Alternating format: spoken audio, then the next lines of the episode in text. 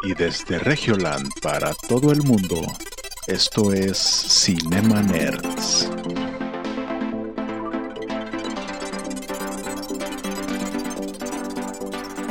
Bienvenidos a Cinema Nerds, el podcast en donde hablamos de películas, series y videojuegos.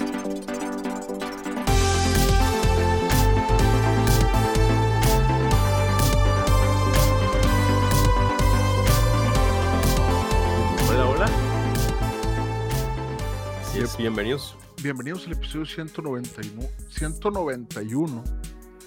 Está raro que empecemos el año con un 1, pero pues al parecer así lo hizo el destino. Y eh, creo que tenemos que dar un aviso antes, ¿no? Sí. Eh, Este episodio puede contener lenguaje soez. Si usted es impresionable fácilmente, por favor le pedimos que no lo escuche. Y las declaraciones de cada Cinemaner son suyas de él y de nadie más. No representa para nada lo que los buenos, las buenas costumbres de la gente de este podcast. Así es.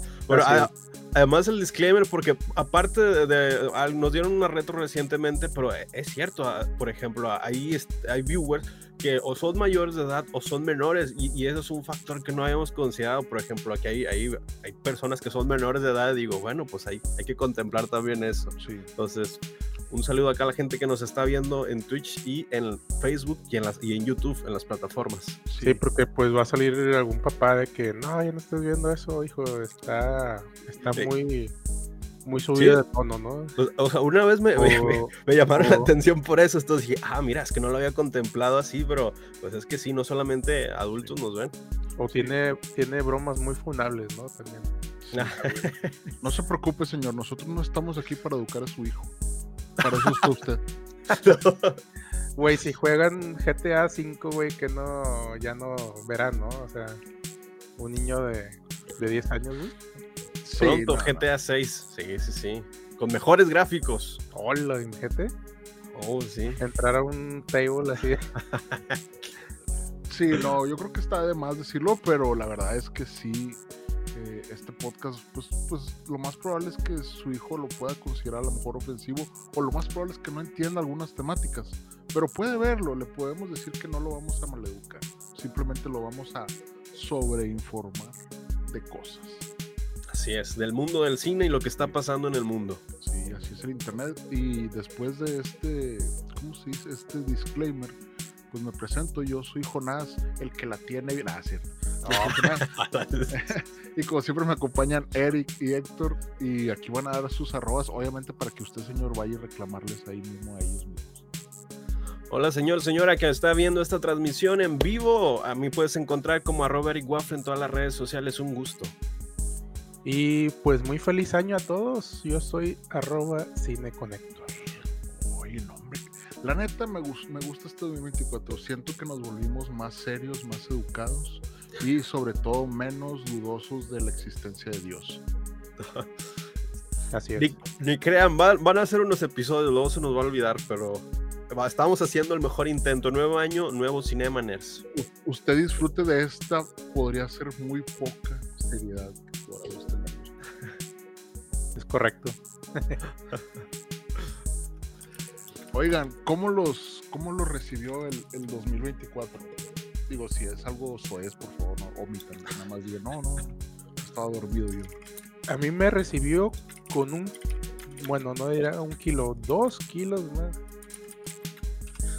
Dos kilos que, que aumenté más, así que mi Ah. propósito Ah, madre. de cada año es siempre pues bajar de peso, ¿no? Un poquito, pero esta vez sí me pasé todo el año tragando, la verdad.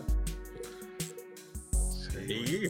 Ya cuando entras en el punto de ¿por qué me cuesta respirar cuando duermo? Ahí, ojo, porque ya empiezas otra categoría que el cuerpo no está asimilando. Engordaste demasiado rápido cuando ya el cuerpo te dice, te empieza a decir esas advertencias. Sí, sí, sí, a mí es el, que- el 25 año consecutivo que, que- que me, que me agarra subiendo de peso. Entonces, sí, esperemos que este sí es el bueno. Sí, no, pues es que después del recalentado y luego el menudo, los tamales, todo lo que tragamos eh, en este fin de año, pues la verdad es que sí, sí me empaché muy bien. Pero bueno. No, no, y todavía falta la rosca de Reyes de este fin de semana y ya. sí. Todavía falta la rosca y ya, ya, ahora sí le bajamos a nuestro.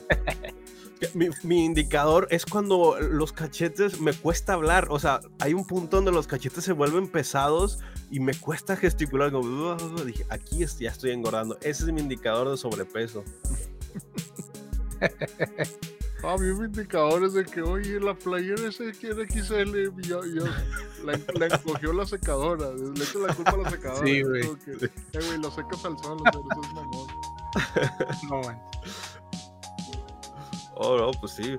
Pero también tenemos nuevas metas. Los Cinemaners tienen nuevas metas este año. Eh, Sí. Ay, no, es que eh, yo ya no, yo, yo pienso si sobrevivo este año me pongo a, a rebajar de, a rebajar de los kilos del otro año. No. O sea, llegar para enero del otro año. No, no, yo creo que eh, eh, este año debería de ser bueno eh, ponernos metas alcanzables. Creo que por eso la gente a lo mejor no las... eh, me dieron un consejo muy, muy bueno, que a lo mejor se los voy a dejar aquí. Y dice, es que tú siempre te pones metas muy buenas. Dice, el detalle es que como no las cumples, te frustras. Entonces, dice, pero si tú das pasos pequeños en metas alcanzables, tú sí vas a empezar a ver progreso. Y cuando empiezas a ver progreso, pues por lo regular tú mismo te motivas a seguir haciéndolo. Entonces, pónganse metas alcanzables y en corto tiempo. Y entonces van a terminar el año van a decir, no manches, cumplí el 80, el 50, 60, pero cumplí metas. Sí, sí, sí. claro. Digo, por ejemplo, hay metodologías para cumplir los objetivos, ya que nos ponemos objetivos muy grandes o metas muy grandes, pero no la dividimos en objetivos. Hay personas que literalmente crean una estrategia para cumplir sus metas en el año. Digo, este año al menos me propuse hacer este, esta gestión de metas por objetivos y va a sonar muy, muy, muy eh, eh, institucional, pero también ver eh, avances trimestrales. Y es porque cuando tú te pones metas grandes, usualmente usamos el tiempo que tenemos en la meta que definimos y eso es, tenemos 12 meses para cumplir esa meta. Pero como nunca la iniciamos o la iniciamos y la dejamos y no le damos un seguimiento, pues esa meta es inalcanzable al final del año. Pero si llevas un registro o llevas al menos eh, este tipo de objetivos semanales o trimestrales, vas evaluando cada tres meses, vas ajustando y pues vas logrando las metas. Al menos en, este caso también es proponerme a, adelgazar, porque ya sí descuidé el peso, y también proponerme a mejorar el contenido. Al menos mi principal objetivo a nivel de contenido en Internet es cómo voy a crear y gestionar el contenido mientras tengo una vida de adulto. Y pues ese va a ser mi reto para este año. Ver si el objetivo trimestral y los objetivos semanales y diarios ayudan a la creación de guiones, edición y demás. Y vemos un resultado notable o, o no. Y vemos lo que el año pasado que ven a un waffle muy saturado de todo y nomás no puede. Pero vamos a ver este año a ver si se puede. Sí. Sí, ojalá sí. Yo, creo que la, la motivación que te tienes que poner, Eric, es la foto de Karim Juega. Así, decir, mira, ese es un niño como de 10 años y él solo puede, manejar 10 millones de seguidores. No, sus papás no creo que le ayuden. Pon- pon- Ponle así. Es, es que.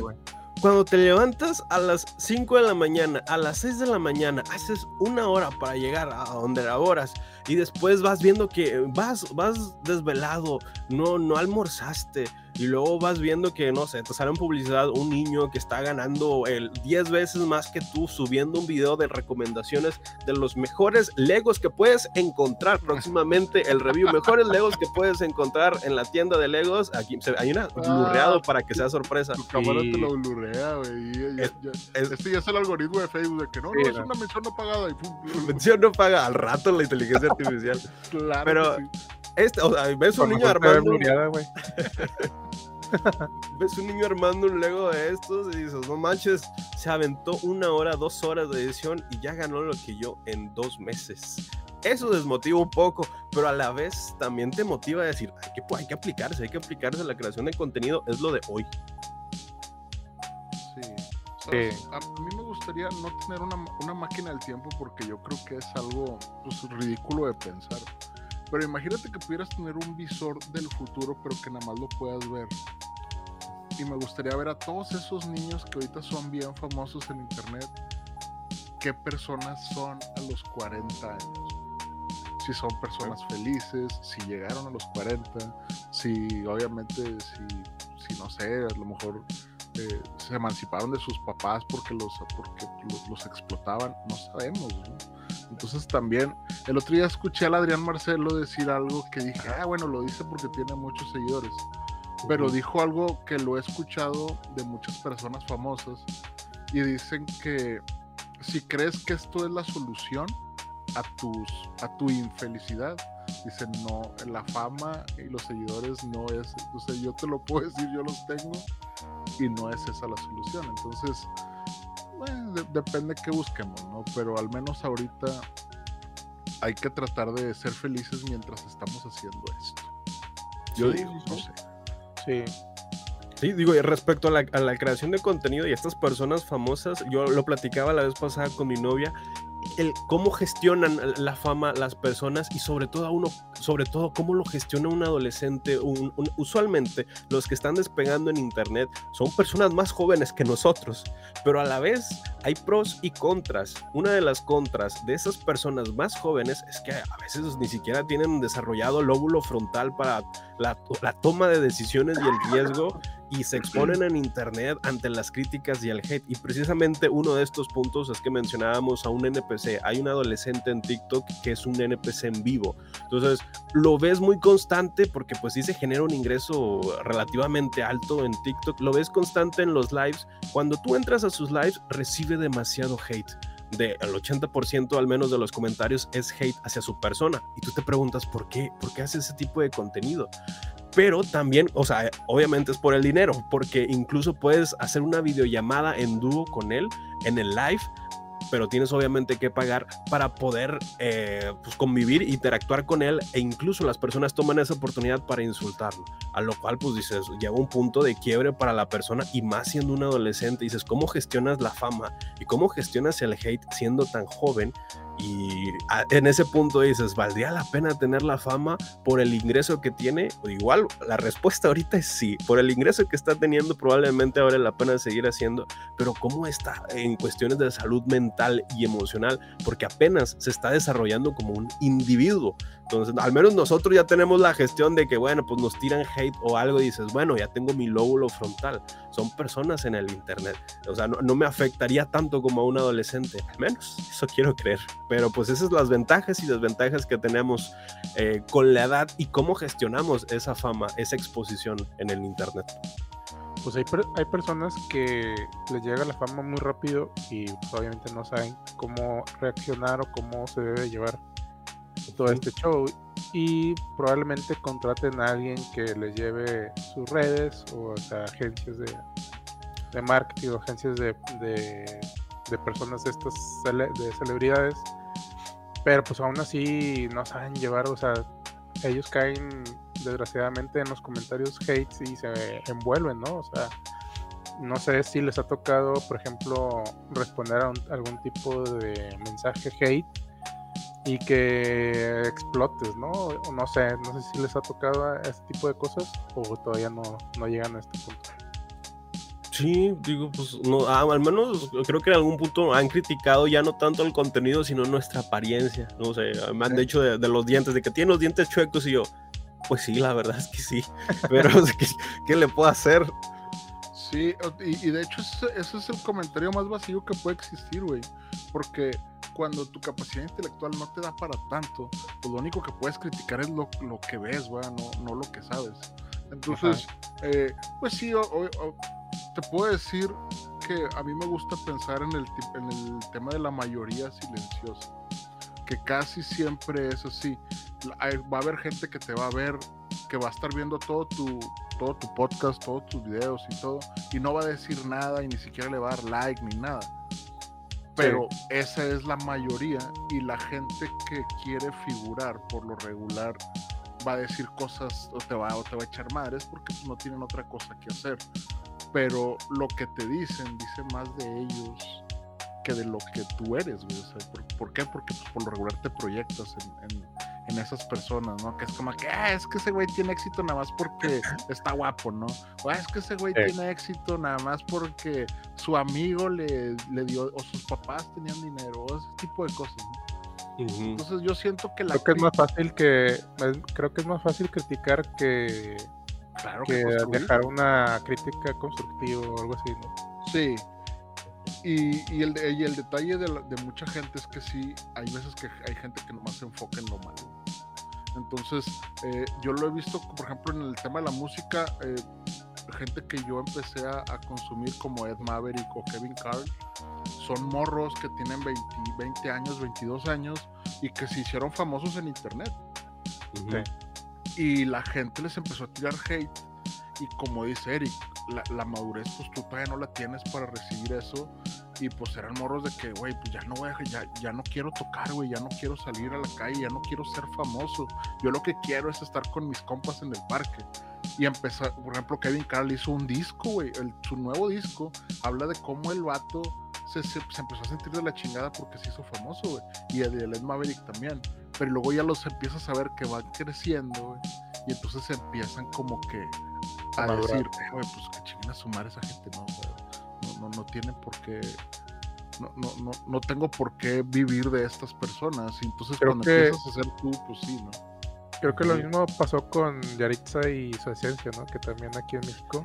Sí, es- Que les es tiraron hate hasta por no sé dónde y ahorita ya no quieren ni salir a, Sí, a la calle, güey, porque ya están bien fastidiados de la gente, ¿no? y- Entonces, y es un claro ejemplo del cómo ellos van creciendo eh, en cuestiones de desarrollándose de niños, adolescentes, adultos y a la par se están equivocando, pero esos errores son muy exponenciales en el internet, entonces quieras que no, ellos podrán decir una cosa, pero les afectará a nivel personal y, y ya lo han mencionado en varios episodios que al menos han hecho, que sí les afecta a nivel personal y emocional, Claro. porque pues ellos van creciendo, desarrollándose y pues el hate de la gente es masivo por la, la audiencia que tiene. Sí. Sí, Sí. Yo, cre- yo creo que por eso en, en el momento en que nosotros seamos virales y famosos, vamos a tener que borrar todos los episodios anteriores y decir, bueno, tenemos este para adelante. Ahora sí, amigos, ¿qué ha habido? Vengan a vernos en vivo. sí, Después del episodio 200, reiniciamos al 00, Sí. pero ahora con un abogado. Sí. Ay, sí. Va a estar un abogado que, que, abogado, ¿puedo decir esto? No, no. de acá en la otra pantallita, acá, que sí, está permitido. Jonás, está ahí, cuidado con el comentario. sí, ok, ok, va Oh, para aquí. Invitado permanente, ¿no? O simplemente lo vamos a tener detrás de cámaras, pero va a tener un botón de censura. Cuando Sí. estemos diciendo algo, va a apagar el micrófono de, de- de- de nosotros. O era este como el, como este Derbez, ¿no? Que salía como el portero, ¿no? Párale, muchacho, párale. Oye, no, está- no estaría nada mal. ¿no? Esta es la review de la sirenita. La verdad es que lo que piensa de la sirenita.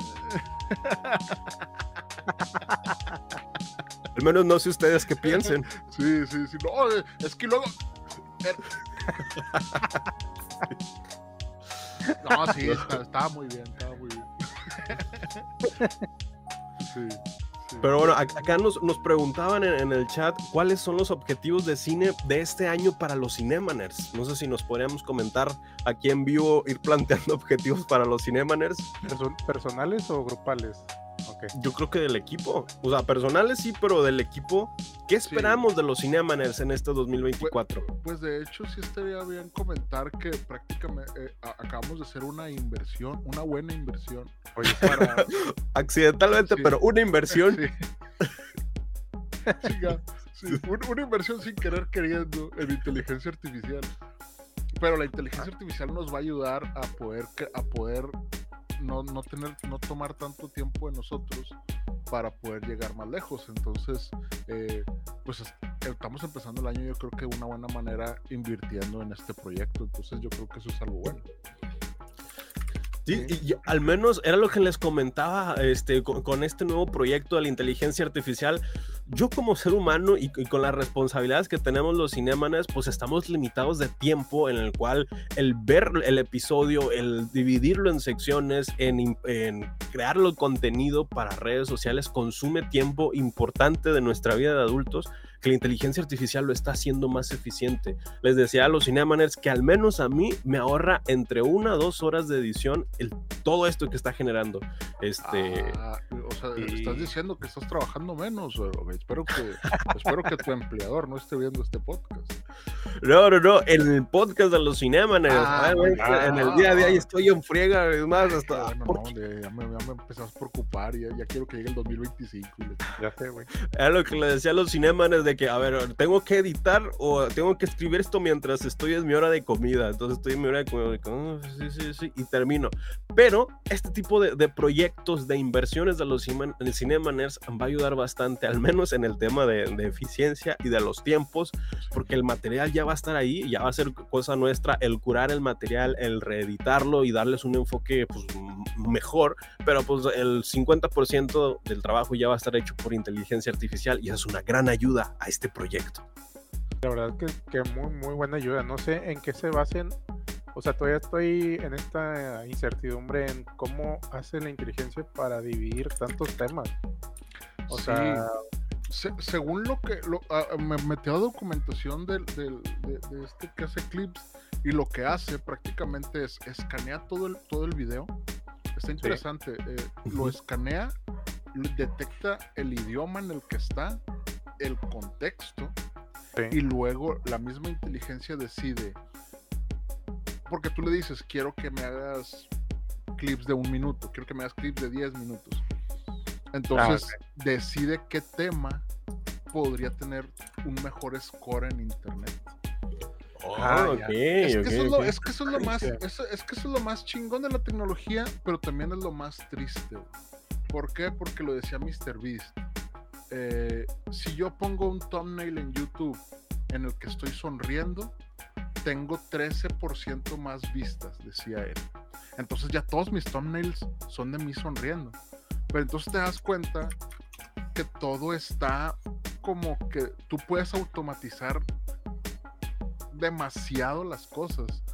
Y entonces te das cuenta que los humanos estamos consumiendo cosas nomás por consumirlas. ¿Por qué? Porque ya pues- la, ya la inteligencia artificial Sí. sabe de que este tema es polémico. Si te lo corto en un minuto, te, te va a dar tantos views.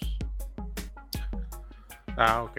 Digo, pues es que Entonces, sí, el- sí, el- está triste, pero está chido para nosotros al menos. Sí, está chido para nosotros, sí. Es parte de la evolución tanto de la inteligencia artificial y de la evolución no tan rápida del ser humano, porque aunque queramos, evolucionamos muchísimo más lento, aprendemos muchísimo más lento, cambiamos más lento que lo que lo hace la inteligencia artificial, al menos no sé ustedes, pero el consumir contenido de aquí a algunos años ha cambiado, me imagino yo, por las plataformas, pero nos sesgamos en el mismo tipo de contenido que vemos, ya sea pues, de, de videojuegos o de entretenimiento o en, en mi caso de, de edición de video, entonces digo, pues es el contenido que he estado viendo desde hace años, pero eh, incluso están mejorando la forma de atraparte y engancharte, porque estaba viendo recientemente un TikTok en donde decía, la forma en que editabas videos ya no va a ser funcional para 2024, los nuevos formatos tienen que ser más rápido, cada tres segundos hay que tener un nuevo, un trigger, un nuevo, eh, eh, ¿cómo se llama? Disparador, cada tres segundos del video hay que tener un nuevo disparador.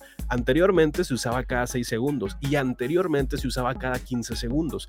Estas nuevas generaciones necesitan un trigger o un disparador cada 3 segundos en edición, ya sea con un pop-up, algún texto o algún sonido y tiene que dar variedad. Entonces, cuando el nivel de edición cambia para adaptarse al, al cómo el ser humano toma eso o cómo retiene eso en nuestros hábitos de consumo, vas pensando en somos seres predecibles y sabemos, o sea, y, somos estudiables para el entretenimiento y hay personas que lo saben y lo hacen muy bien, como es el caso de MrBeast. Cuando tú ves un video de MrBeast en YouTube, está hecho con una fórmula para que sea enganchante de inicio a final.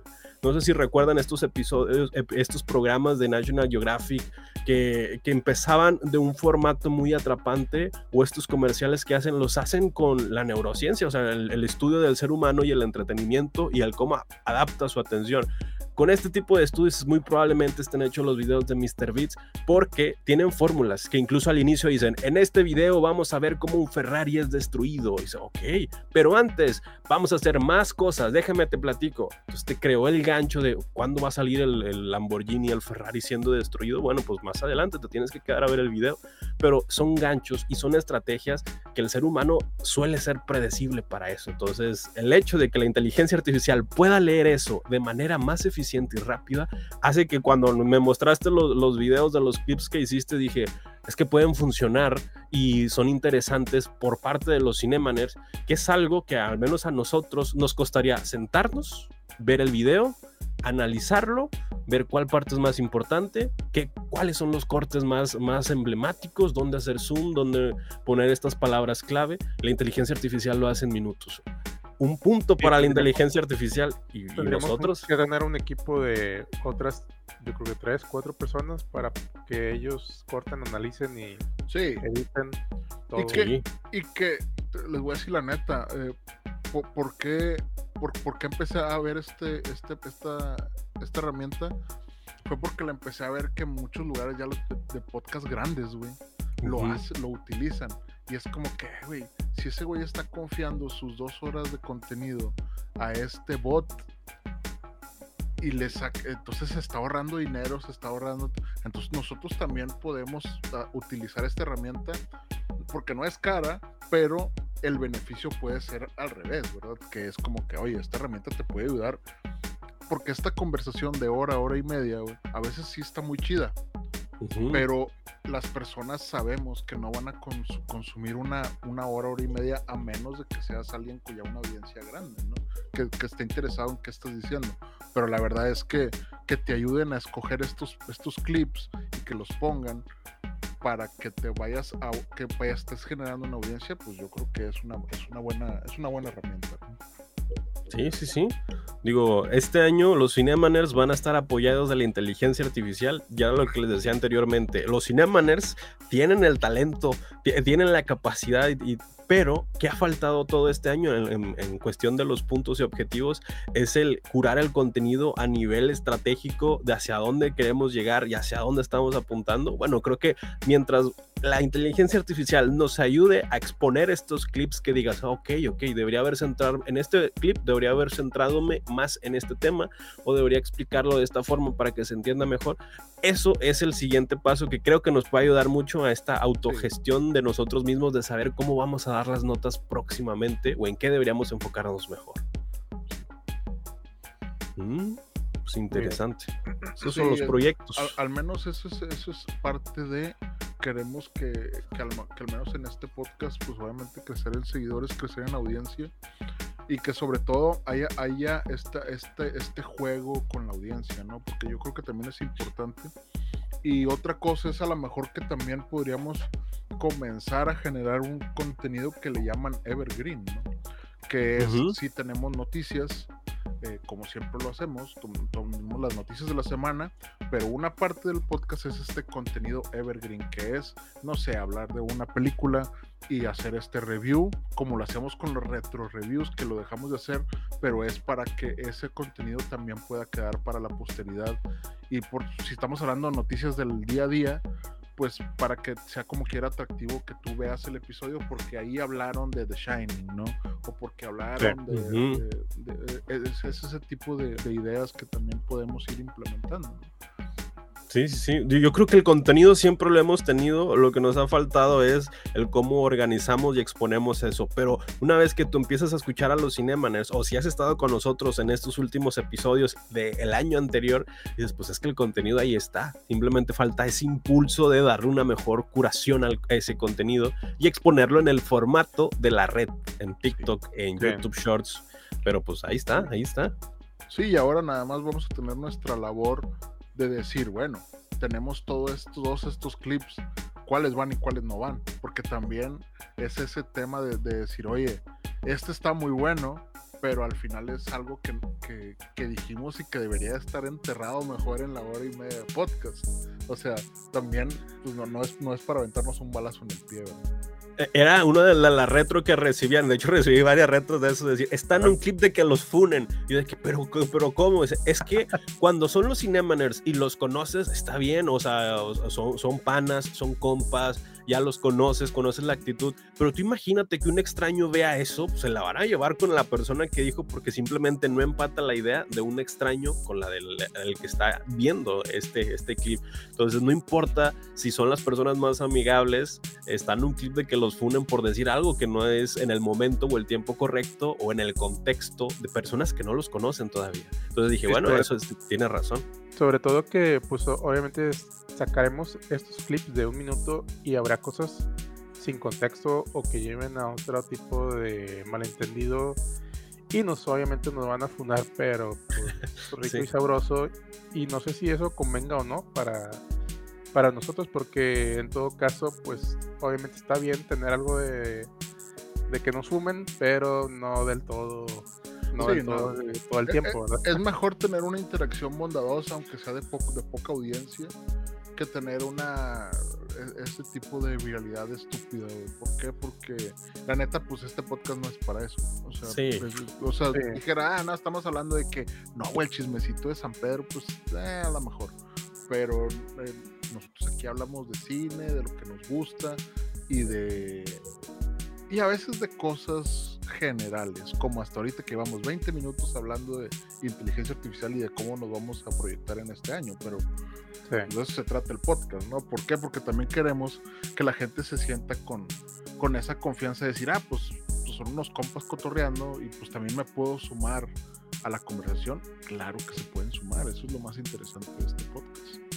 Sí, que nos sí. vayamos a chingazos en X o en Twitter, pues ya es otra cosa. ¿verdad? Sí, no, no, que, que podemos ser horribles personas en nuestra vida real, puede ser. Que a lo mejor aquí tengo, no, es cierto, no, no, no, Pero sí, sobre todo la moraleja que aprendí el año pasado es no se metan con las fans de Taylor Swift. Literal, indiscriminadamente te van a atacar a la yugular si es que tienen... Ojalá no quede en un clip de la inteligencia artificial, pero... El ejemplo que les decía es, bueno, en la página de Ari Waffle, que a veces tiene mucho alcance en, en el contenido, las personas ya conocen a Eric Waffle en la página, que incluso cuando empezaban a atacarme con Taylor Swift decían, oye, pues es una página de memes, tranquilas, tranqui es una página simplemente es de Chile, es como, ok, ya estoy en un nivel donde me están insultando y me están atacando por decir algo de Taylor Swift que no dije, que es un meme, pero también da ese alivio de decir, bueno, ya conocen la página y dice, pues esa es la página de Waffle, es, es, es de Chile, es de Chile, es un meme y dices, bueno, va, va a empezar a, a, llegar ese público y no sé si lo queremos en el sentido de que sea un público que llegue por una polémica, pero habrá, habrá personas que se queden por los cinemaners y son las personas que tenemos aquí y que hemos tenido estos últimos años, así que gracias por quedarse. Sí, y, y, no pasa nada, o sea, si usted está aquí y siente que un odio hacia nosotros, no pasa nada, oiga, analícese dentro de usted. Ame, no odie, ame. Sí. O vaya a estas clínicas de bienestar Sí, mental sí, y, sí. y ya. O enfoque su ira en otra cosa, o sea, póngase a pegarle a un costal, o póngase a entrenar box o, o ese tipo de cosas. O si quiere aventarse un tiro sin lima conmigo, ma- escríbame en arroba Jonas Bain en Twitter, en, en X, perdón, y, y nos, nos vemos ahí en la macroplaza sin problema. oiga. O sea, si, usted quiere, si, usted quiere, si usted quiere tener problemas, búsqueme a mí. Ese, va a ser, ¿se dan cuenta que ese va a ser el factor diferenciador en el futuro? Cuando nosotros le digamos Twitter a ex y, y los adolescentes digan, ¿a qué? ¿A qué? Ahí, ¿Qué, es sí. Twitter? ¿Qué es Twitter? Sí, ¿Qué es. Twitter? ¿Qué? Van a decir, ¿qué? ¿A poco utilizaban sus manos para escribir? Y lo de que, güey, ¿cómo están escribiendo ustedes? lo no, güey, la, la inteligencia artificial está tuiteando por mí. Yo estoy aquí en mi casa eh, meditando porque soy una persona sana. O sea, yo no estoy discutiendo con extraños en internet. Y lo, no, no, A la madre, güey. no. Pero bueno, ¿les parece si empezamos con el episodio en el tema de notas de cine? ya Adelante, quedamos la, adelante. la introducción. Pues Primero que nada, ya nos conocen, somos los Cinemaners y en este episodio 191, en el primer episodio del año, quédate porque vas a aprender cosas importantísimas. Sobre todo vas a entender por qué están profanando a Mickey Mouse recientemente y por qué incluso ya hasta tiene juegos de terror. Hablaremos de la serie de What If de Disney. Además, vamos a ver de que ¿Era todo el fin de Kang o simplemente va a haber un reinicio? Pues bueno, aquí se plantea nuevo cast para Kang el Conquistador y de la nueva serie de Netflix Berlín. De esto y muchos temas más encontraremos aquí en el episodio 191 de los Cinemaners. Bienvenidos. Chingado, aquí debería estar en el, el intro de anime, ¿no? De Akaraguita, lo entran las cosillas y, una morra volando. Así, ya, ya, en un futuro, en un futuro. Al, al, rato, si vamos bien con el podcast, nos van a hacer nuestro intro de anime. Sí, sí, esperemos que, esperemos que eso sea lo primero que nos hagan gente que nos ayude desinteresadamente y que no tengamos que pagarle un solo peso. Esperemos. Primero Dios. Sí. Pero bueno. Iniciamos primero con lo de Mickey Mouse, porque parece un tema interesante y que es actual y que probablemente la siguiente semana ya no sea tan relevante. sí, claro. Es que lo, más, lo, más, lo, lo, más relevante de este año, por decirlo así, es que Mickey Mouse ya no tiene derechos de autor, ¿no? Sí, ya se les acabó. Digo, esta ley de derechos de autor de Estados Unidos está actualizada por última vez en el año de 1998 con un permiso de 95 años por parte a Walt Disney Company para mantener el copyright de este corto que fue Steamboat Willie y los personajes que son Mickey Mouse y Mimi Mouse. O sea, este corto en específico donde está en blanco y negro, que fue el primer corto del ratón por parte de Walt Disney, pues hace más de 95 años se estrenó y la copia de derechos de autor simplemente pues, lo protegía estos 95 años, cosa que a partir del primero de enero del 2024 se hizo de acceso público. Y es lo mismo que pasó con Winnie the Pooh, ahora también Mickey Mouse es de dominio público y salieron las notas de ahora están haciendo un juego de terror de Mickey Mouse. No sé si lo vieron por ahí. Al parecer también van a ser dos películas de terror igualmente con esta temática como la de Winnie Pooh que sacaron este año. Ajá. Y pues la verdad se me hace una, o sea, buena idea como para sacarle provecho a, lo que los que no pudieron hacerle provecho durante todo este tiempo de los 95 años, pero no sé, se me hace gracioso ver en otra faceta al ratón de la magia de, de Disney. Spoiler leer la, la, la, portada de este episodio va a tener un Mickey Mouse porque ya no nos pueden demandar. Qué bueno. Que aprovechar. Los cinemanes también lo aprovechan. Sí. Va, es más, va a tener el sonidito este del Steamboat, ¿no? Que iba, iba chiflando, ¿no? Mickey o algo así. Sí. Sí. Oiga, no, pero es que eh, es, es, está raro, pero está interesante el tema de que 95 años después tú ya no puedes ser propietario de algo que creaste, ¿no? O sí. sea, es como, sí. bueno, güey, pues o sea, Beethoven, pues ya no. O sea, Mozart o todo eso es de dominio público y es como que, sí. pues está extraño, güey, porque uno cree que va a vivir para siempre, pero la verdad es que pues, después de 95 años, pues ya eres de todos, ¿no? Sí. sí. O sea, ya Digo, hiciste 95 años de dinero y ahora ya, ya, ya no puedes hacer nada. Sí, sí. O sea, o sea legado ya... por ejemplo, va a haber gente que va a ver a los Beatles con sin derechos de autor, o sea, que va a poder utilizar Yesterday en su película, güey. Y, y, y, no van a tener, no, no, va a tener que pagar nada, güey. Ay, güey. Fíjate, güey. Sí, podemos cambiar nuestro logo a Mickey Mouse, con que venga un Mickey Mouse. Así como que el cinema es de... Oye, güey, es que yo he visto, bueno, al menos toda la parafernalia de Disneyland, pues tiene las orejitas, ¿no? O sea, como que, pues, pues todavía sigue siendo un merchandising muy valioso. Sí, y que sí. la piratería, la verdad es que siempre ha existido, güey. Entonces, pues no creo que dejen de utilizarlo, al menos en un buen tiempo, ¿no? Sí, y, y, aparte, luego este, hacen sus rediseños y vuelven a, a poner eh, en copyright un rediseño o hacen otras versiones alternativas, pero lo que era de, o sea, ya se quedó en la mente colectiva de las personas la imagen de Mickey Mouse original, la cual pues vamos a ver profanada mucho en internet. Sí, está, está, está- está interesante, pero qué bueno, pues qué bueno, porque vamos a ver contenido ya con, con la voz de Mickey Mouse. No no sé, cierto. Dice, acá Fermi nos saluda, dice, buenas, no, eh, no podré estar mucho tiempo, pero no, puedo- no me podía faltar en este inicio de año con los cinemanes, ¿eh? Ah, Fermi ya nos Ah. está abandonando. No, Eh, no, está bien. Fermi, está bien. Felicidades a todos mis queridos cinemanes y recuerden que Waffle siempre es, no, eso lo voy a omitir, está leyendo el Ah, multiverso del terror de Disney sin derechos. Está. Exactamente. Sí, Pues sí, sí. Sí, yo, yo sí me siento mal con Fermi porque Ricardo Arjona ya se retiró también del, de, la- del- de lo mismo de la fama, güey. O sea, y es el, el poema de Guate- el poeta de Guatemala, güey, se me hizo feo pedo, Pero bueno, ya, está bien. pero bueno. Ah, les quería dar un poquito de información de el- este proyecto del juego de terror de Mickey Mouse. Y aquí lo teníamos que es por parte de Nightmares for Games en, colabora- eh, en colaboración con, bueno, pues sí, pues con los personajes de Disney, pero pues va a ser un juego de terror en el cual estén en un bote embrujado y pues tengan que sobrevivir a este ratón asesino en donde pues fue a causa de un virus que se creó este, este, este, nue- este nuevo mundo, este nuevo sistema y pues el juego consta de supervivencia mientras el ratón Mickey Mouse te está buscando. Digo, pues es un, no es un juego, no es un giro tan nuevo, pero vamos a ver qué tal está en el desarrollo de este juego. No, está muy bien. Está muy bien. Oigan, yo les traía una nota rápida sobre si vieron ya la película que se llama Maestro. Maestro. No, no, está todavía en mi lista de. Se llama Ma- eh, esta película se- va, a ser sonada porque ya ves que ahí viene la época de las premiaciones y la Ajá. Maestro está nominada a algunos algunos algunos globos de oro y eso. Pero Ujú. esta película es dirigida, escrita y protagonizada por Bradley Cooper.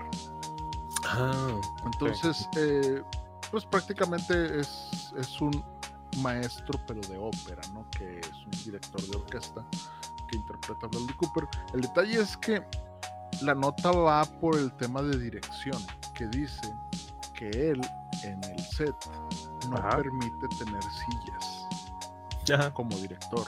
Él dijo, no, porque se les baja, se- cuando hay una silla y hay un corte, se baja la energía de las personas, entonces, pues, pues no, yo no pongo sillas, entonces es que estén todos de pie ahí, pues, al mero pedo, ¿no?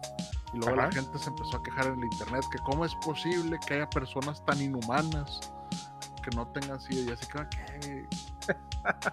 Los del Oxxo, los del Seven. Me van a quejar por todo. Chingada, déjalo dirigir, hombre.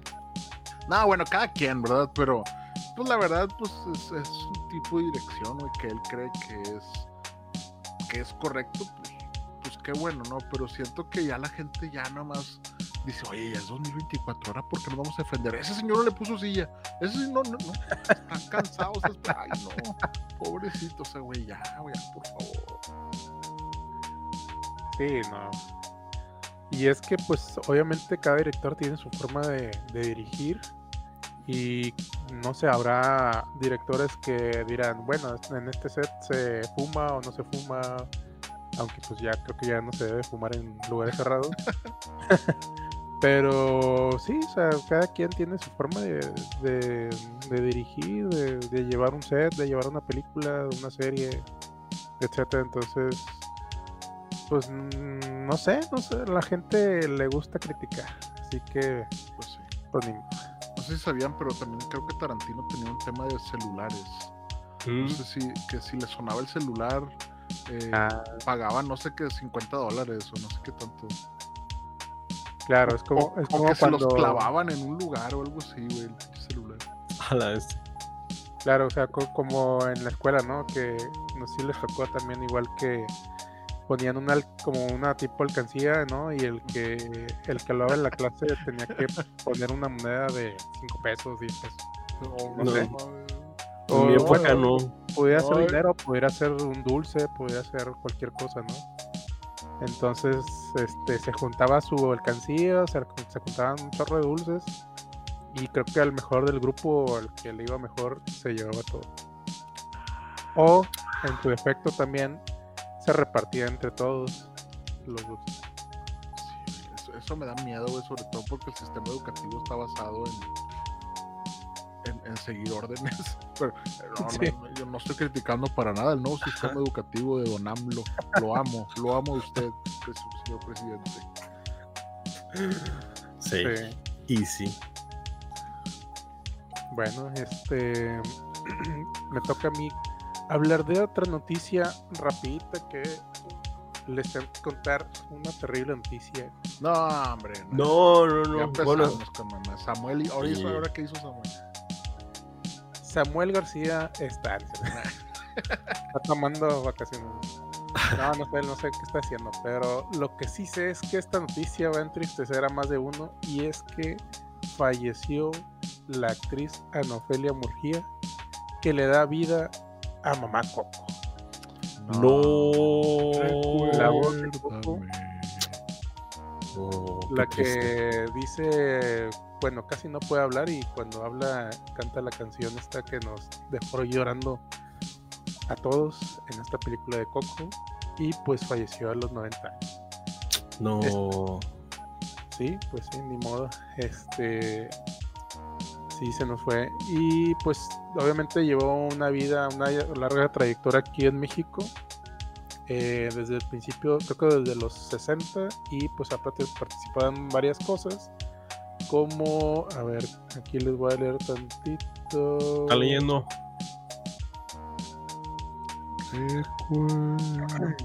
La- o sea, es, fecha ejemplo, que no, es fecha que no he visto esa película. nada más Las películas más interesantes es La Mariva de mi corazón, Ajá. Los motivos de la luz, Nadie hablará de nosotras cuando hayamos muerto y Sexo por compasión. A la vez, el último sí estuvo bien. bueno, ya. Eh, Recuérdame, perro.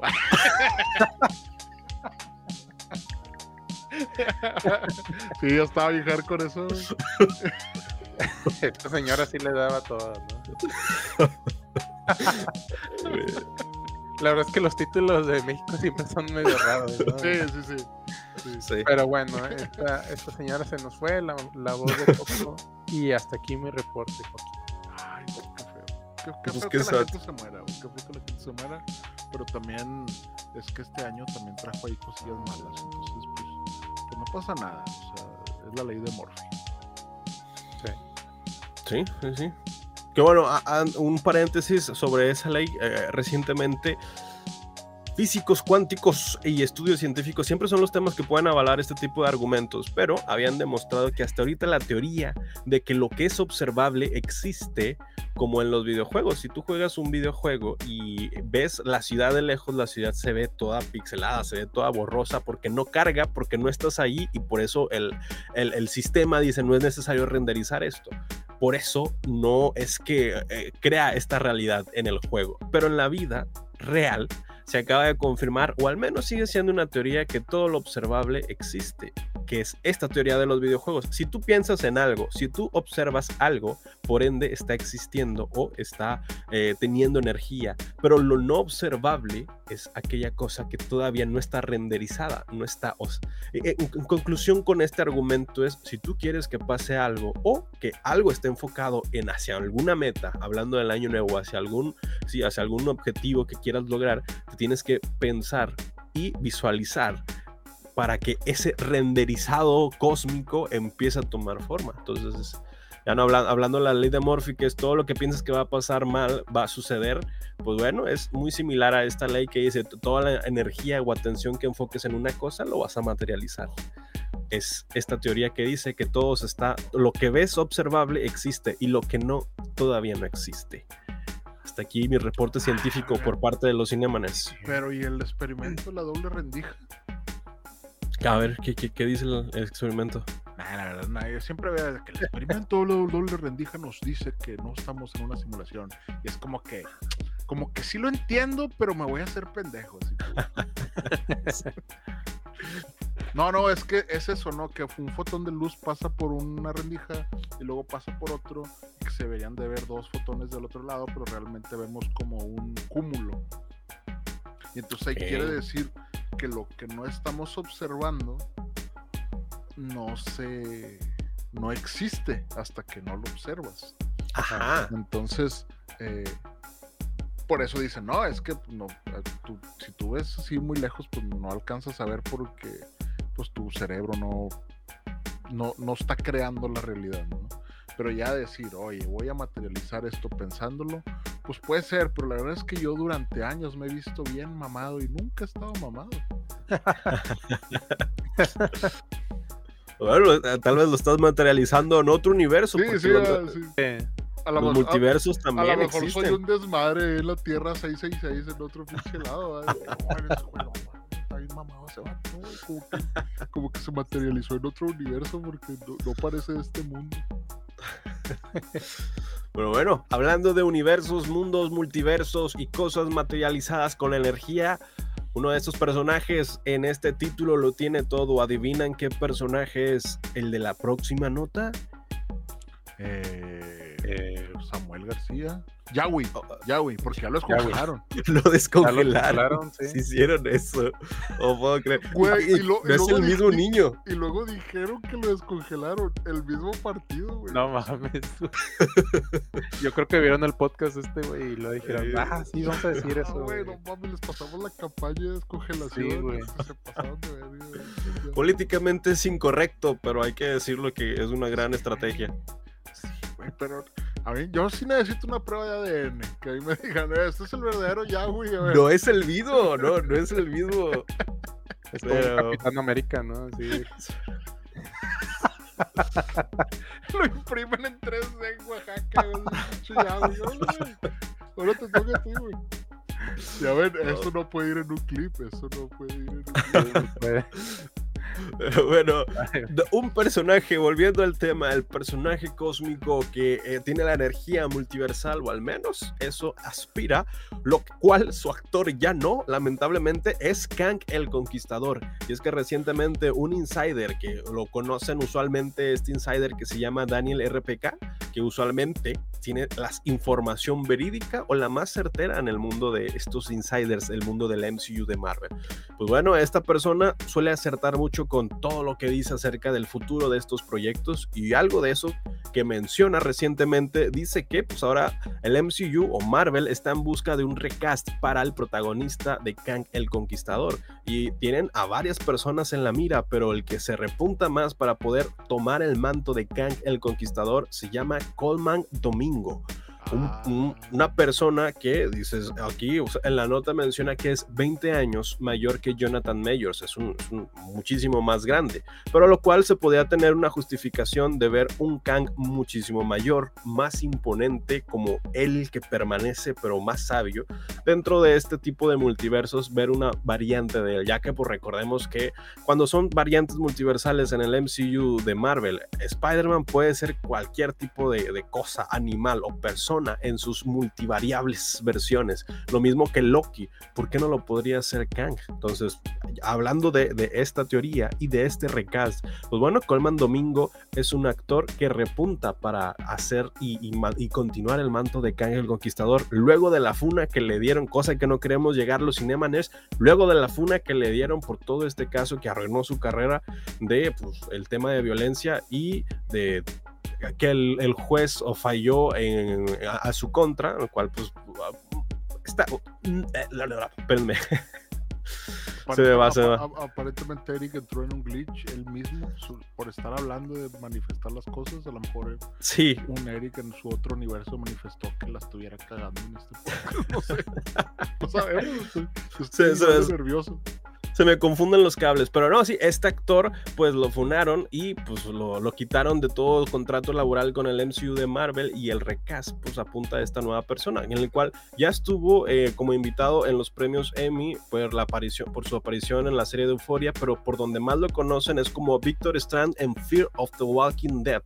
Y pues es un personaje que al menos va a empezar a esta trayectoria de Kang el Conquistador y pues no se, no, no se quita todavía del punto al personaje, porque también recordemos que estaban considerando incluso a otros antagonistas de esta saga, como lo es The Beyonder o el Doctor Doom, por ejemplo.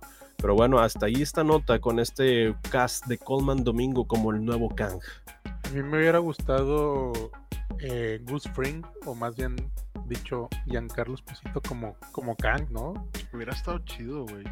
Es- pero sí, sí- está interesante el tema de que cómo lo, lo pueden resolver. Eh, yo, yo al otro día me puse a pensar de que, a ver, güey, ¿cómo yo resolvería? Imagínate, yo, yo de repente estoy sentado en mi casa y digo, imagínate que yo soy un Kevin Feige. Y digo, ah, no, tengo un chingo de dinero. Bueno, y luego ya después de que pasa ese, ese, ese tema del dinero, digo, a ver, güey, ¿cómo yo lo resolvería?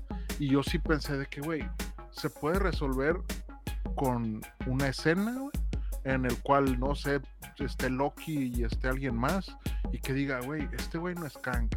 Y lo de que, güey, pero tú cómo sabes que no, pues es que yo lo vi. No, güey, pero pues es que ese güey está, o sea, como que me lo imaginé como que una mezcla entre Loki y este Ant-Man.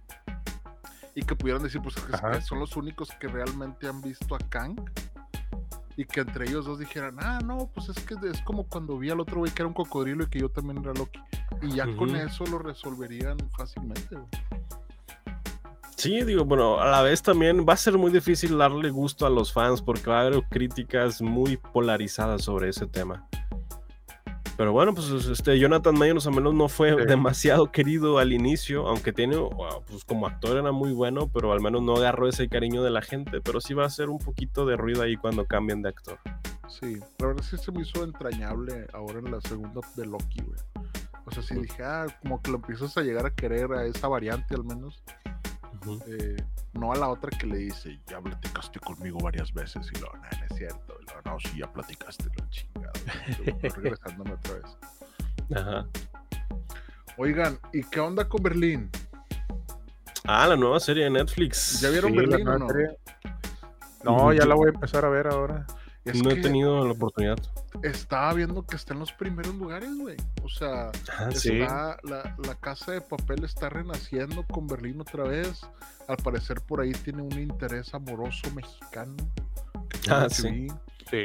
Entonces, eh, se niega a morir esta, esta saga de, de la casa de papel. güey. Sí, pues le tienen que sacar jugo y, y sobre todo este personaje que es, creo que es el, el que mayor repuntaba, ¿no? Bueno, de los mayores, de los sí. mayores carismáticos. Y es que este Alex Piña, que es el director, pues ya nos ha demostrado que le gusta hacer, eh, pues digamos que heroicos a los personajes de, más problemáticos, ¿no? Y, y, pues este, este Berlín era el que hacía más desmadre, más, más problemas, el asesino así más este de enviciado, ¿no? Y, y le, gust- y le gusta que los que estos personajes malos sean muy buenos, o, o sea, que sean bastante héroes en, en su protagonismo. Y pues ahora con Berlín, pues bueno, yo todavía no la veo, pero pues ya, ya, ya la voy a empezar a ver este, no sé si mañana o hoy o mañana, no sé. Pues, la siguiente semana le traemos review de Berlín. Sí, yo creo que sí. eh, No sé, no, no recuerdo cuántos episodios son. Ahorita lo checamos rápidamente. Ahorita se lo resuelvo. Pero, pero sí, está, nos, eh, por lo que estoy leyendo aquí de, de Berlín es que nos lleva a otra época dorada de, de Berlín donde se, se enamora, ¿no? De, de una chica. Sí, Sí. Son ocho episodios con una duración de una hora. Está Bueno, bien. se va, se va rápido, ¿no? Creo yo. Sí, es que Sí. la, la- la- la verdad es, eh, cuando empieza, a mí me pasa esto, güey. Cuando empieza a ser algo demasiado mainstream, como lo fue la casa de papel, te olvidas que en algún punto te gustó un chingo y que estaba muy bien escrita y que tenía cosas muy chingonas antes de que dijeran, vamos a estirar la liga otra vez, cinco, otras tres temporadas, ese tipo de cosas.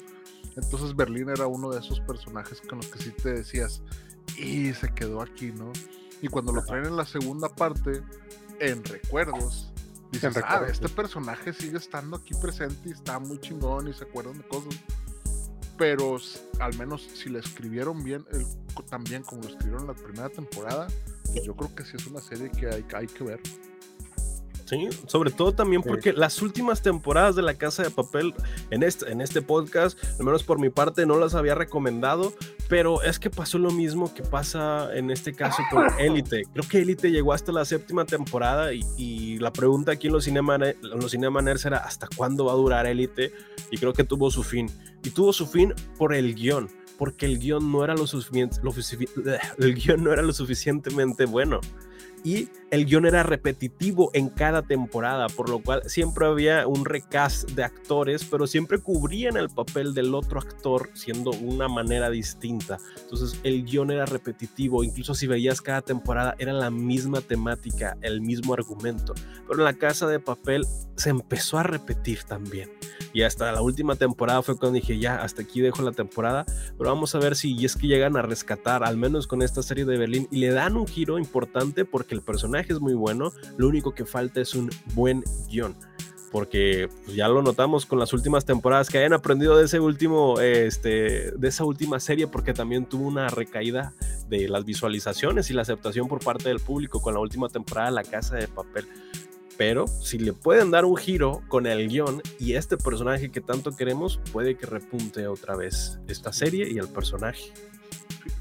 Fíjense que yo estaba pensando algo en el tema de, de estos temas, y es que también a veces el dinero, o sea, el tema de decir, bueno, este fue muy exitoso y no nos costó tanto, ahora si le aviento billetazos, me debe dar más y a veces no, no siempre es así. Yo siento que cuando le, le, metieron más lana a la casa de papel fue la segunda temporada y fue cuando ya empieza así como que, ay, como que a lo mejor a veces los directores o los escritores con más lana como que no, no, no, no sé si sea o, o no sé si, les parezca eso parte del, de a veces de lo que no está tan chido. ¿no? Pudiera ser. Sí, sí, sí. Digo que los limitan a que la fórmula funciona, repítanla. Oye, pero la fórmula ya cansó, pues le damos hasta que se canse. Y ya van viendo que, ok, ya no funciona, hagan otra fórmula y mantengan estos. Sí, claro. es que siento que también hay veces como que es que este personaje lo quieren mucho. Por favor, dale más protagonismo o dale más, no sé qué, como Arturito, güey, me acuerdo mucho en la segunda temporada que, güey, ese güey, ¿qué? O sea, no, no, no, no, era entrañable, no era nada, güey. O sea, simplemente era una persona desagradable que ahí estaba. Era fastidioso. Sí, güey, exactamente. Es que lo que pasa es que la fórmula era de acá los buenos o los, los banqueros, por ejemplo, les eh, en vez de que sean héroes, son de que detestables, ¿no? O sea, que no sé, por ejemplo, esta la que tenía un bebé eh, y que solamente utilizaba al bebé para traicionar a la otra chava. Entonces también se volvía así fastidioso, ¿no? También. Sí, güey. O sea, no es, no es como esas películas de Ocean's Eleven que iban sumando a quien se chingaban. Y es como que, bueno, güey, pues, pues ahora el que era el villano ya está con nosotros. Ah, bueno, pues, pues sí, está bien. Aquí no, no, no, no sé, nunca entendí eso, pero esperemos que a Belín le vaya bien. Yo creo que, digo, al menos, al menos le está yendo con Mar y todos hablan maravillas de Berlín. ¿no? Pues yo les traigo otros datos con un spoiler de lo que podemos ver. Bueno, estoy viendo acá las reviews y las críticas de la gente y tiene un 50% de aceptación de inicio. Dices, bueno, para la audiencia la va a salvar. No, tiene un 65% por parte de la audiencia. Dices, ok, ¿qué está flaqueando?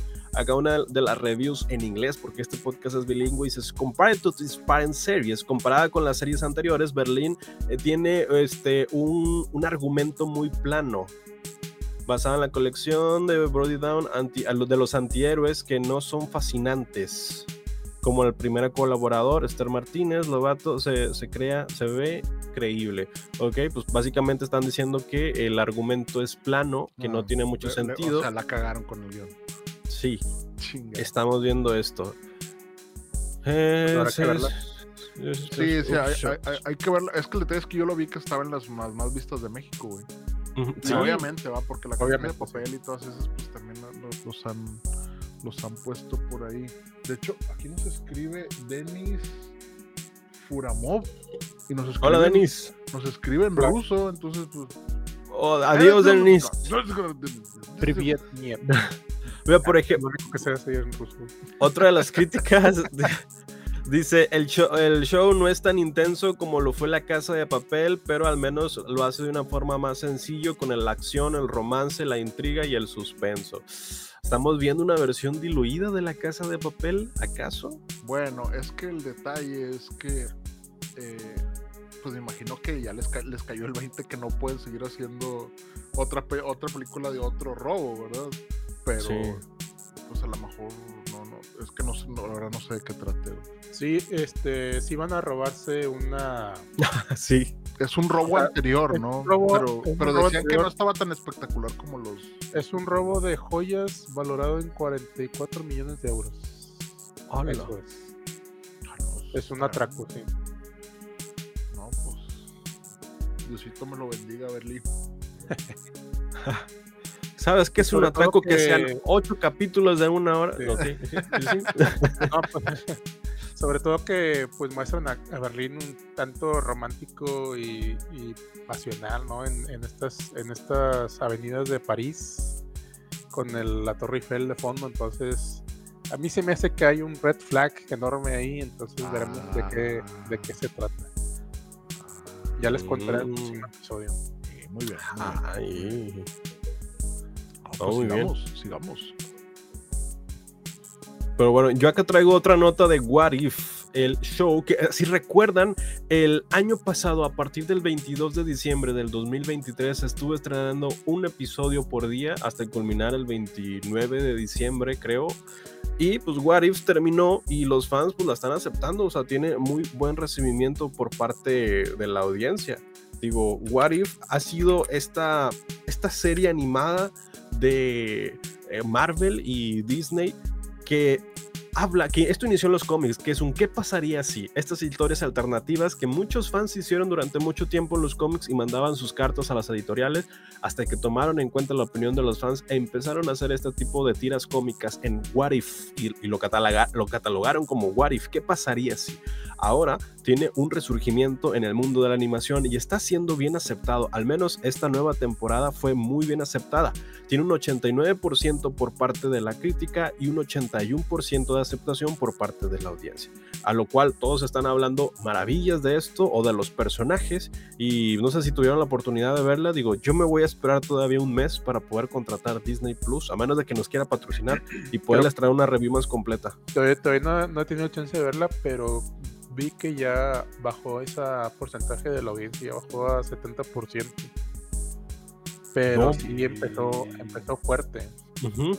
Empezó fuerte, digamos que en el, en el tomatómetro, tómetro, Ajá. empezó en noventa y tantos, ¿no? En 98, una cosa así. Y ahorita ya bajó a 84. Entonces, eh, pues es una media ahí de 80, por así decirlo, no sé, más o menos. Una media de Sí. 80, Sí, sí, sí. digamos, pero sí es una buena serie que ver, o sea, de lo, creo que de lo mejor que trajo Marvel el año pasado. O bueno, más bien este, este año ya. Mira, aquí está, sí, 84% la temporada 2 Sí. eh, por parte de la crítica y 70% por parte de la audiencia, sí es cierto. Sí, ya bajó un poquito, entonces, eh, pues no sé, no sé si, digamos que ya tiene 500 reviews o ratings de la Ujú, audiencia, sí. entonces pues ya es un número más o menos aceptable, creo yo, de, de rating. Sí, digo, tienen nueve episodios, una duración promedio de unos 25 minutos, digo, son cortitos y pues la verdad, pues está interesante, al menos crean este, este tipo de, de dinámica con estos actores que van a traer de vuelta en esta ocasión con las voces, el caso original de los Avengers que tuvimos en años pasados, pues sí, con este evento de los Avengers que fue el mundo del cine, este boom, los van a traer, pero ahora con las voces para retomar estas histo- historias alternativas de la década donde funcionaron muy bien estas películas. Sí, claro. Eh, pues digo, yo, yo, to- yo no tengo Disney, pero estoy pensando seriamente ya contratarlo de perdido un mes. Sí, un no, mes. no sé si vieron la tabla, una tablita que les pasé de los de los nuevos precios, o bueno, los precios de Ajá, este sí. año de 2024 de las plataformas. Ajá. No pude checar si aumentó o no, pero yo me imagino que sí aumentó un poco. Eh, Disney aumentó a 179 pesos mexicanos.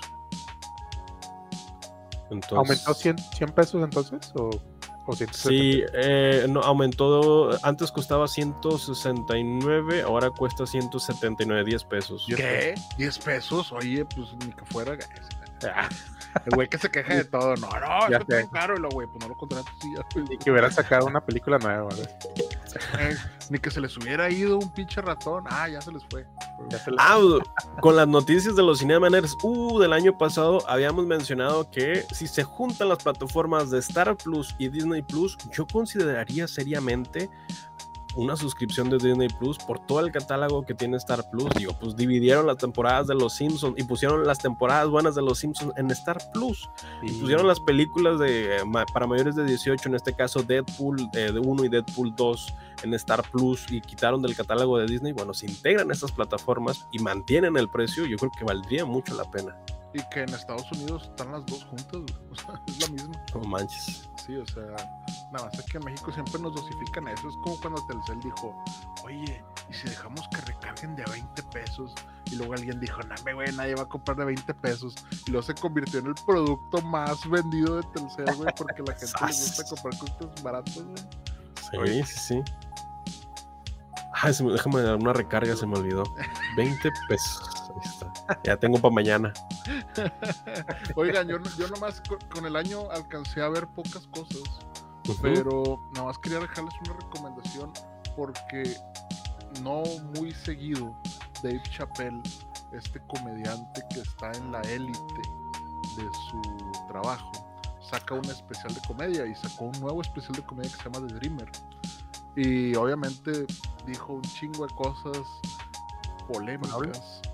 Sí, totalmente. De hecho, traía, tra- traía un chiste aquí preparado, pero, pero dije, no, ya mejor ya no lo digo. Ya mejor no.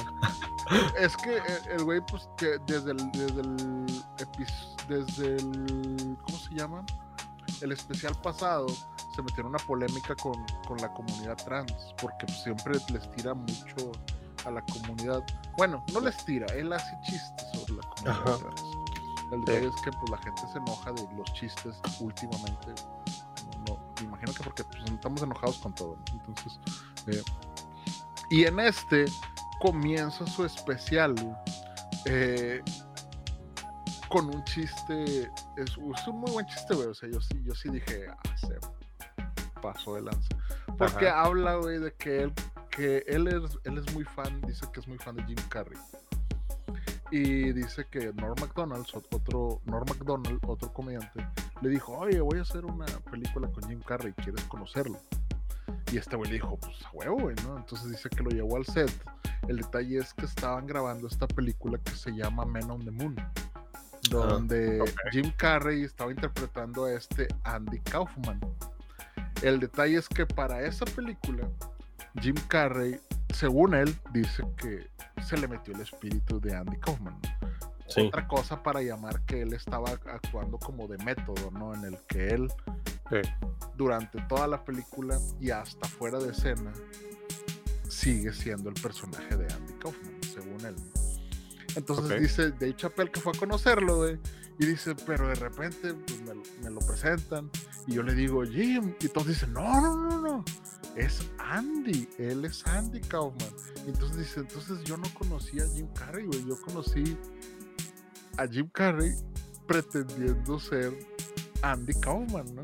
Ajá, entonces, dice, entonces yo me sentí muy decepcionado, güey, porque yo quería conocer a mi ídolo y este güey estaba metido en otro personaje. Dice, podría yo haber estado agradecido de ver a mi ídolo haciendo esto que es complicadísimo, que es meterse en la cabeza de otra persona. Y dice, pero la verdad es que me sentí decepcionado.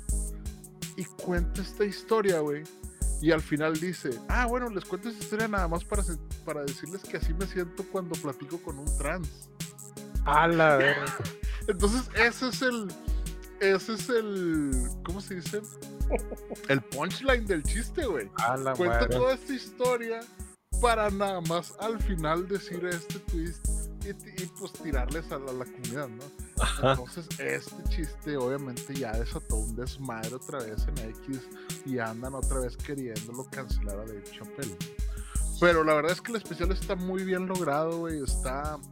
Eh, sí tiene.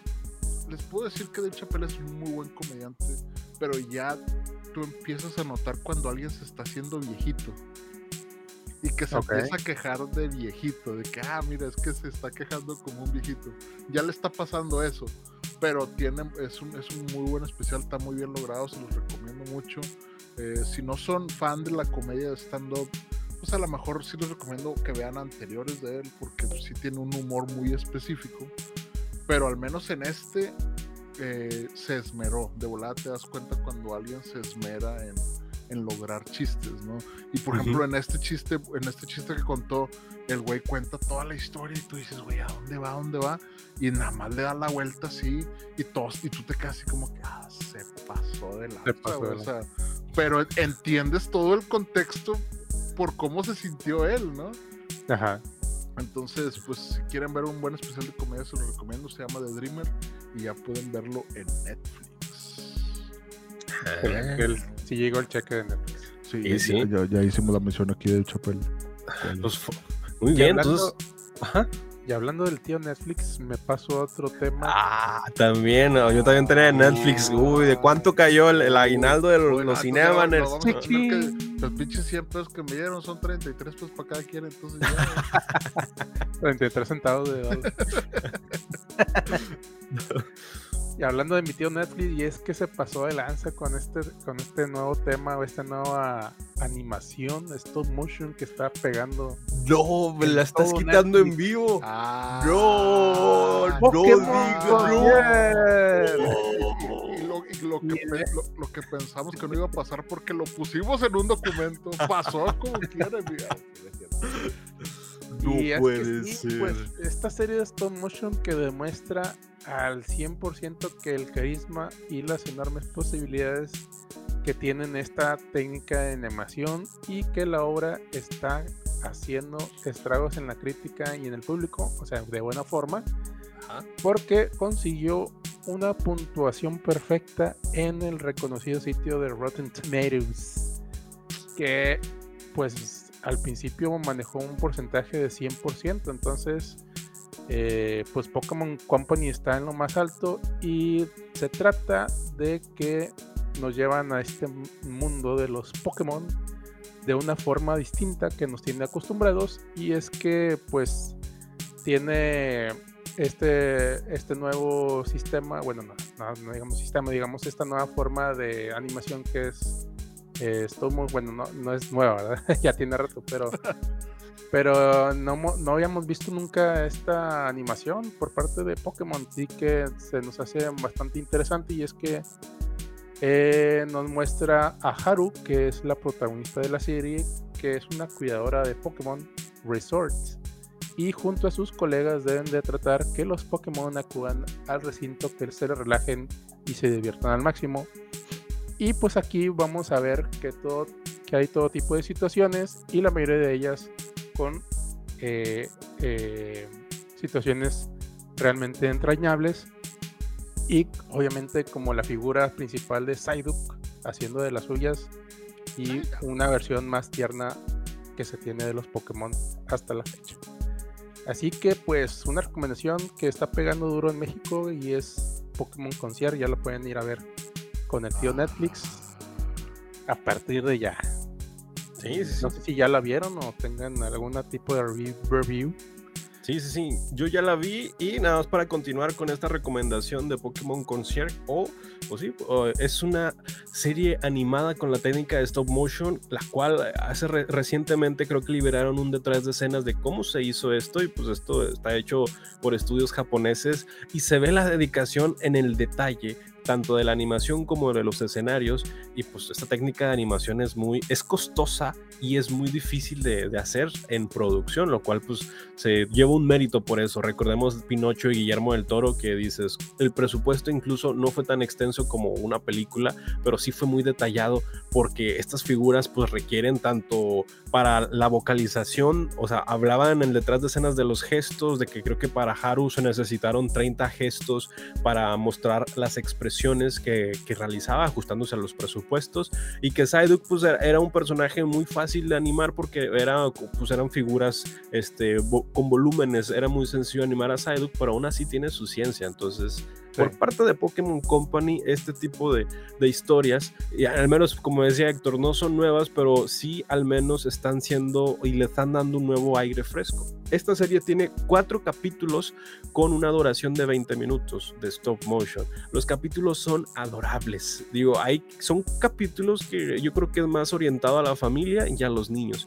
Porque hay capítulos donde Pokémon como Pikachu es un Pikachu que es, es tímido, entonces no, no, no actúa como un Pikachu. Y todo el episodio es tratando de hacer que Pikachu sea un Pikachu como lo conocemos. Y en el proceso Haru se va dando cuenta que no necesariamente hay que cambiar un Pikachu para hacer lo que esperamos de un Pikachu, sino que hay Pikachus que pueden ser tímidos y no hay ningún problema. Digo, cada episodio es autoconclusivo, inicia una trama y termina, pero deja mensajes muy bonitos para los niños y para la familia en general. Además de que las animaciones son ternurísimamente muy bonitas y muy cute.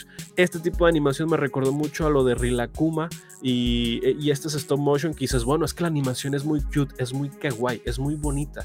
Pero por ejemplo, una diferencia con este Rilakuma, que es esta otra serie de stop motion que está es que aunque parezca adorable, la trama de Rilakuma es más triste porque es una mujer que se independiza y trata de sobrevivir en el día a día laboral, por lo cual tiene pues estas decepciones laborales y en la vida personal y amorosa dices, ok, es animación stop motion disfrazado de una trama más severa, más, más personal, más para adultos que se pueden identificar con esto, aunque la animación es muy bonita. Pero aquí con Pokémon, la animación es tierna de inicio a fin, tiene mensajes muy bonitos para la familia y para los niños.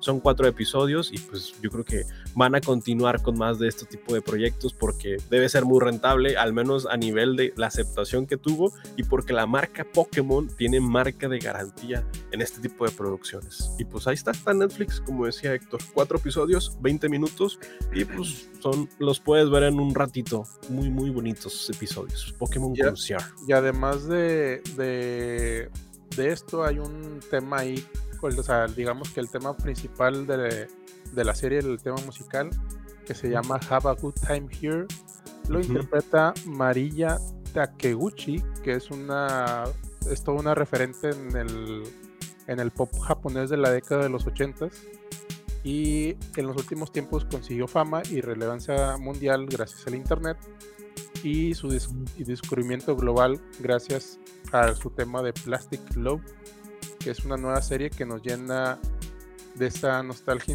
indescriptible y que es difícil de creer. Y pues tiene muchas personas deseando que se confirme una segunda temporada.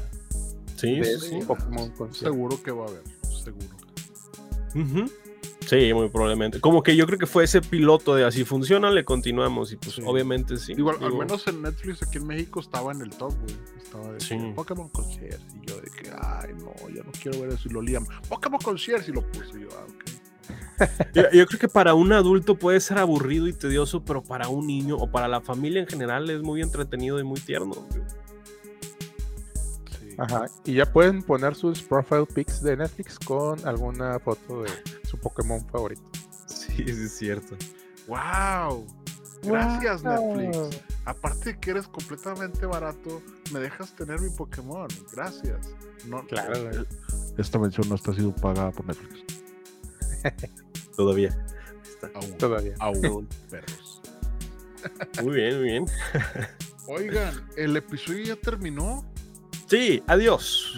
Stay with me. Ah, hay que ponemos un, un tema de, de, ¿cómo se llamaba esta mujer? De María Takekuchi. Nos despedimos con un tema de Have a Good Time de Mario Takiguchi. Pasa la cabeza de Eric, pero la pura cabeza, y luego con arcoíris atrás, y empieza volar. Hola, Sí. Sí, sí. Algo así bien random, y luego yo con un cuerpo de panda, así como haciendo malabares. Sí, sí, eso es. Digo, no, vamos a tener un intro bien chingón, me van a ver, van a ver. Nomás dejen, nomás dejen que le sepa ahí al, al Da Vinci. Oiga, no, es que ahorita ya, ya en inteligencia artificial, les el- al menos al Mid Journey y a todos esos, eh, con unos buenos prompts te, te hacen unas ilustraciones bien chidas, ¿no? Sí, Sí, habría, habría que ver. Y libres de derechos de autor. No, no sé, no Uy, sé. sí. Y, No sé si están libres. Por el momento, sí. sí, Pero bueno. que. Oigan, entonces despedimos el episodio del día de hoy. Exacto. Sí, sí, sí. ¿Les parece bien? Eh, no sin antes recordarles, si ya fueron a pagar su predial, por favor vayan. Vayan ya porque ya es 2 de enero, ya se les hizo tarde.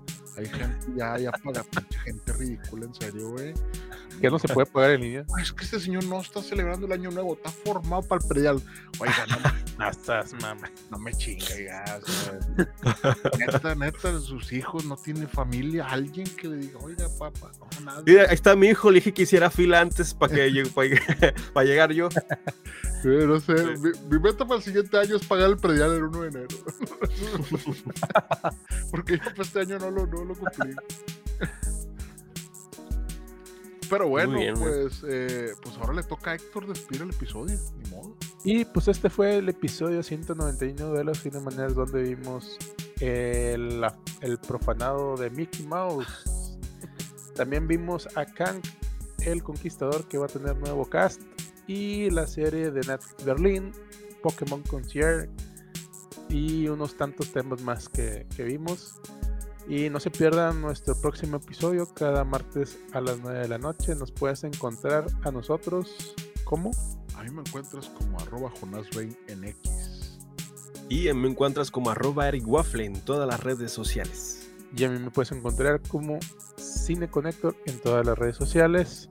Y a los Cinemanerds como Cinemanerds MX en todas las plataformas como Spotify, Apple Podcast, eh, Twitch, eh, YouTube y demás. Eh, se nos les agradecía, a- agradeceríamos que nos den like y nos compartan ahí en sus redes Y sociales. suscríbanse. Suscríbanse y compartan ahí los reels que estamos ahí subiendo con la inteligencia artificial. Aunque, aunque usted no lo crea, ya, tuvi- ya tuvimos respuesta de suscriptores con esos reels. ¿eh? Sí. Sí, sí, sí. Bueno, pues nos vemos la próxima semana y hasta aquí sería todo el episodio. Cuídense, Ok. que descansen. Nos vemos. Descansen hasta el próximo martes. Gracias por escucharnos. Búscanos en redes sociales como Cinema Nerds MX, en donde no solamente hablamos de cine, sino también de series y videojuegos. No olvides seguir este podcast, darle like y suscribirte. Gracias. Hasta la próxima.